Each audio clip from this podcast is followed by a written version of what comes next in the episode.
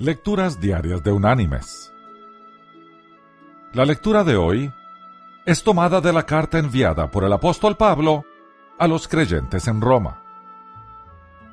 Allí en el capítulo 3 vamos a leer los versículos 23 y 24, donde el apóstol dice, Por cuanto todos pecaron y están destituidos de la gloria de Dios y son justificados gratuitamente por su gracia, mediante la redención que es en Cristo Jesús. Y la reflexión de este día se llama Mayor Gracia. Una mañana, cuando Julia, la nieta de un creyente, estaba bien pequeña, ella y su abuelita estaban leyendo la Biblia juntas. Llegaron al conocido versículo de Romanos 3:23 que dice, Por cuanto todos pecaron y están destituidos de la gloria de Dios.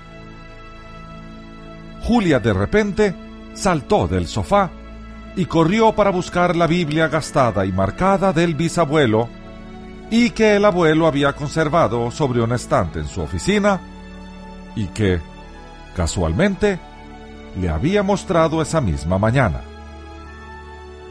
Es muy vieja, le dijo solemnemente. Ella tomó la antigua Biblia en su mano, corrió de vuelta hacia su abuelita y emocionada buscó Romanos 3:23 y le leyó. Por cuanto todos pecaron y están destituidos de la gloria de Dios. Sí, dijo triunfante, dice lo mismo en esta también.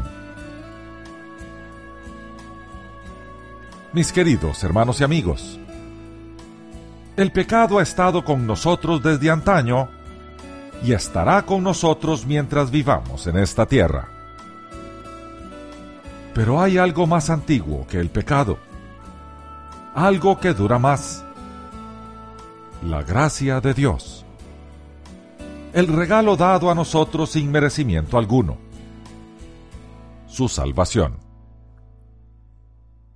Según la escritora de himnos Julia Johnson, es la maravillosa gracia de nuestro amante Señor, gracia que excede nuestro pecado y nuestra culpa. El himno concluye diciendo, Gracia, gracia, la gracia de Dios gracia que perdona y limpia por dentro. Gracia, gracia, la gracia de Dios. Gracia que es mayor que todo nuestro pecado. Sí, mis queridos hermanos y amigos, el pecado está con nosotros, pero como dice la Escritura, donde abundó el pecado, sobreabundó la gracia. Que Dios te bendiga